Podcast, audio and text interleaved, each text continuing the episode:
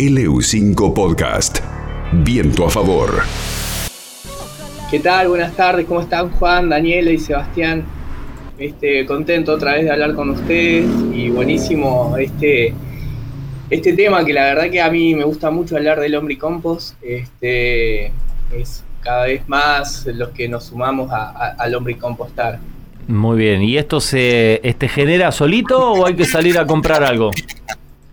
No, esto se genera solo. Este es, eh, esto realmente es el, verdadero oro negro, porque la verdad que genera mm, eh, una cantidad de, efectos positivos no solamente para el ambiente, sino para, nuestras huertas.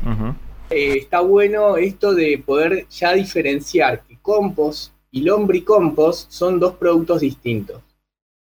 El compost, el lombricompost en realidad es una evolución del compost, es algo un, poco más, más nutritivo. Así que bueno, lo vamos a ir comentando en la medida que, lo vayamos charlando. Bueno, contanos entonces, presentanos de qué se trata. Bien, este, bueno, en definitiva, si bien nosotros los horticultores, floricultores o los jardineros lo, buscamos por, por, las propiedades nutritivas que brinda, el desafío mayor acá es poder seguir apostando a esta política de la separación de residuos, poder tener cada uno de nuestros domicilios estos tres recipientes, eh, los tres tachos, uno de orgánico o compostables, el tacho de secos, ahí iría todo lo que es vidrio, plásticos, papeles, y el tacho de húmedos, donde ahí ya podemos poner un trapo sucio, pañales usados y ese tipo de cosas. Así que bueno, eso, eso es el gran desafío, poder seguir este, separando la basura, todos somos consumidores finales, por lo tanto también nos tenemos que hacer cargo del residuo que generamos y esta es una buena política la de separar la basura. Así que bueno, ya para entrar, antes de hablar de lo que es la producción de lo que es el lombricompost, vamos a mencionar eh, algunas características de la lombriz, que es, eh, es el actor principal de, esta producción. Eh, su nombre científico es Eusenia foetida y es un anélido. Tiene algunas características particulares.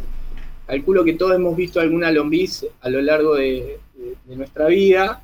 Eh, y bueno, son estas de, cuerpo alargado, cilíndricos, eh, están divididas, vieron que si las levantan están como segmentadas. Y cada uno de estos segmentos se lo denomina quetas. Y algunas a, la mitad de su cuerpo tienen un abultamiento un poco más claro que se le denomina, denomina clitelo. Cuando encontramos estas lombrices, estamos viendo que es una lombrilla madura, o sea que tiene los órganos sexuales eh, desarrollados. Las lombrices son hermafroditas, tienen los dos sexos, este, pero para aparearse precisan de, otra, de otra lombriz.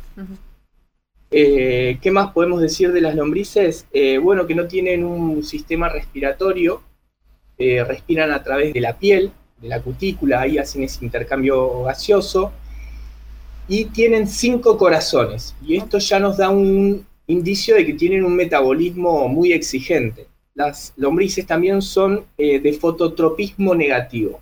¿Qué quiere decir eso? Que eh, tienen unos sensores en su lomo que eh, cuando detectan la radiación del sol, bueno, escapan. Cuando levantamos a veces y vemos una lombriz, enseguida quiere escapar, se quiere hundir, se quiere escapar del sol si quedan expuestas a más de un, minuto, eh, mueren.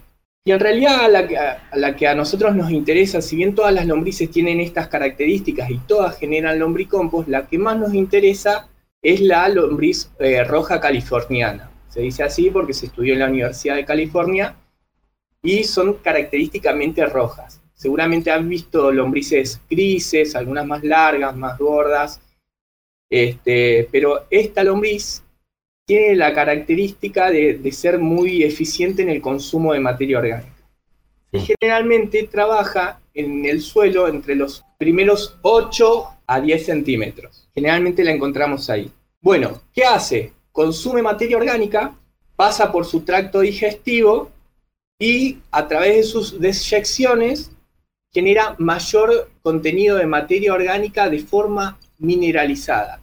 ¿Qué quiere decir esto? Que la deja mayormente disponible para las plantas. Y ahí es cuando hablamos de la evolución del compost. Es un poquito mejor que el lombricompost. A su vez también lo que hace es, bueno, generar mayor cantidad de nutrientes, este, disminuye la acidez en los suelos, para otros microorganismos, el producto lombricompost genera mayor retención en los suelos o atenúa los cambios bruscos de la temperatura, eh, favorece también la estructura del suelo, imagínense que también cuando se va moviendo eh, va generando galerías y eso oxigena el suelo, son muy, muy beneficiosas para, nuestras huertas, nuestros jardines. Ahora, Martín, eh, ¿hay que salir a comprarlas o se generan espontáneamente? Eh, no, no, estas las podemos encontrar o mm, también mm, hay, siempre algún lombricultor las tiene. Las que nos interesan a nosotros son las, las rojas californianas.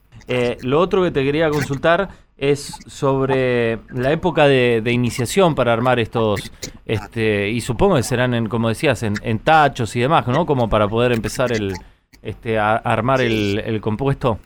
Tal cual, sí. A nivel domiciliario, lo que nosotros hacemos es eh, empezar a poner los residuos que salen de la cocina en un tacho de 20 litros es suficiente. O tal vez un cajón verdulero, ahí es suficiente. Lo que hacemos es empezar a poner, a acumular todo lo que es de origen orgánico, o sea, todo el residuo de la cocina, eh, ya sea cáscaras de, verduras, de frutas, yerba, café, este, el barrido de la, casa, servilletas de papel biodegradable, todo eso nos sirve para eh, ir acumulando en un tacho de 20. Una vez que tenemos eso, recién ahí colocamos un núcleo de lombrices.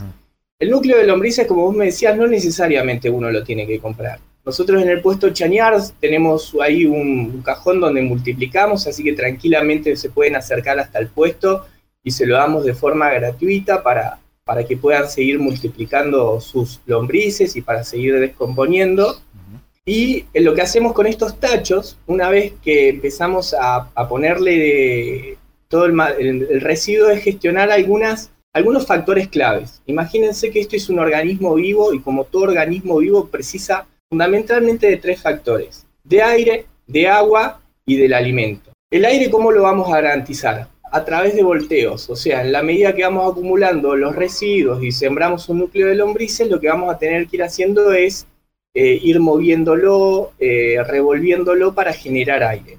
Otra de las cosas es que vamos a tener que regarlo y más en esta época donde se seca bastante, hay que cada tanto agregarle un poco de agua.